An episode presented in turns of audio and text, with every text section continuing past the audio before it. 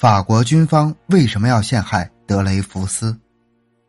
德雷福斯事件引起了一阵阵的政治危机，法国局势非常混乱，一任任陆军部长辞职，内阁倒台。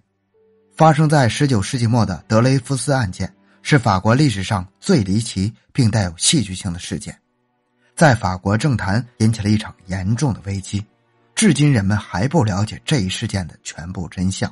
对事件的起因也尚未有定论。一八九四年九月的一天，法国陆军情报处的亨利少校从在德国驻法大使馆当勤杂工的情报人员手中得到了一份撕碎的清单，上面开列着法国一种新型大炮的情况说明书、法国炮兵部队的整编情况等机密军事情报。这份情报是送交德国驻法大使馆武官施厄茨考本的。看来出卖情报的是法国参谋总部内部的官员。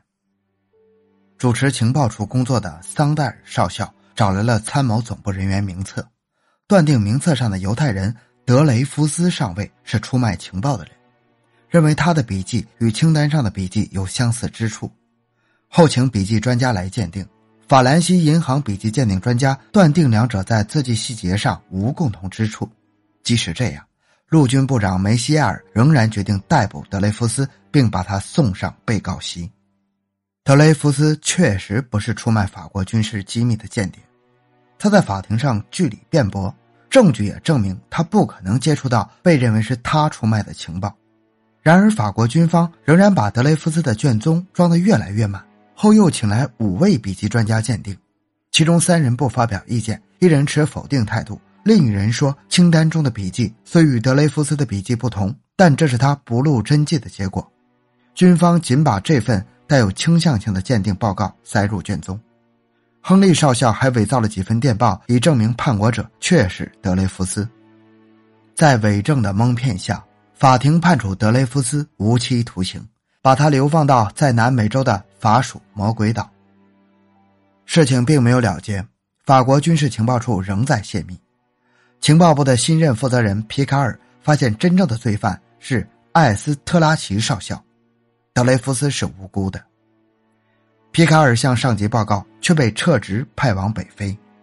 皮卡尔临行前向朋友透露了有关材料，事情真相外传后，引起了舆论大哗。著名作家左拉写了《我控诉》一文，揭露军方的卑鄙行径，竟被判处了一年徒刑。皮卡尔也被逮捕。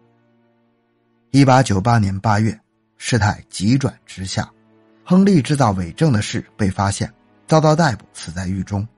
据称，他是用刮胡刀割断喉管死去的。奇怪的是，他是左撇子，但握刀的却是右手。但官方对外宣布他是自杀。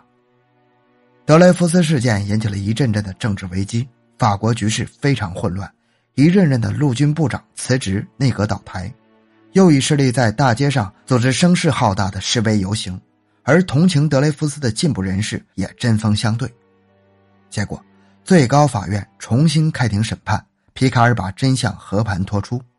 流亡在英国的真正罪犯艾斯拉奇也承认是他写的清单。案情弄清后，案件又移交军事法庭审理，结果竟然是改判无罪的德雷福斯为十年徒刑。后来，总统下令特赦德雷福斯，直至一九零六年才为他平反昭雪，恢复军籍，提升为少校。这一冤案长达十二年。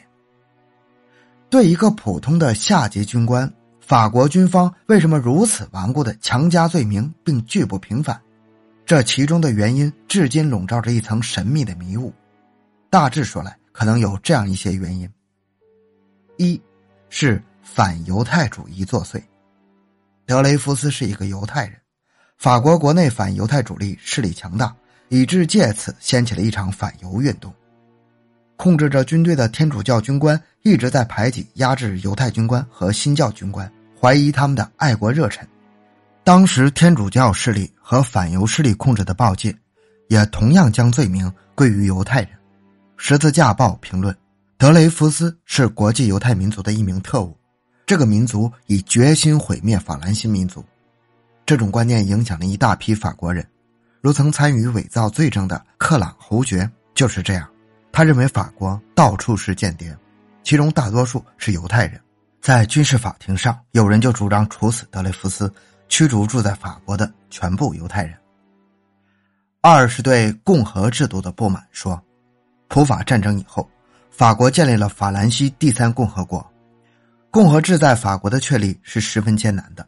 君主派势力和教会势力对共和制不满，不时利用一些政治危机来威胁共和国的存在。另外，统治第三共和国的资产阶级政客腐败无能，也给保守势力反对共和制提供了口实。在德雷福斯事件之前，发生了巴拿马丑闻。巴拿马运河公司倒闭，发现有一百五十多名法国议员、政府部长曾接受过公司的贿赂。另外，报界还揭露出总统的女婿有出卖荣誉勋章的劣迹。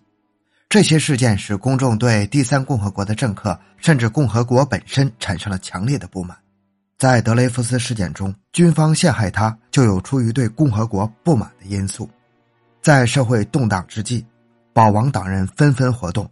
流亡国外的奥尔良公爵等，在法国比利时边境，随时准备向距离不远的巴黎进发，登上王位，并拟好了未来的大臣和省长人选名单。保守势力领袖戴鲁蔡德，在一八九九年二月二十三日举行富尔总统葬礼那天，怀揣要求废除一八七五年共和国宪法的声明，率领一大批反犹分子和保王党人拦截参加葬礼返回的军队。劝诱他们进军总统府接管政权，结果遭到带队军官拒绝而未成功。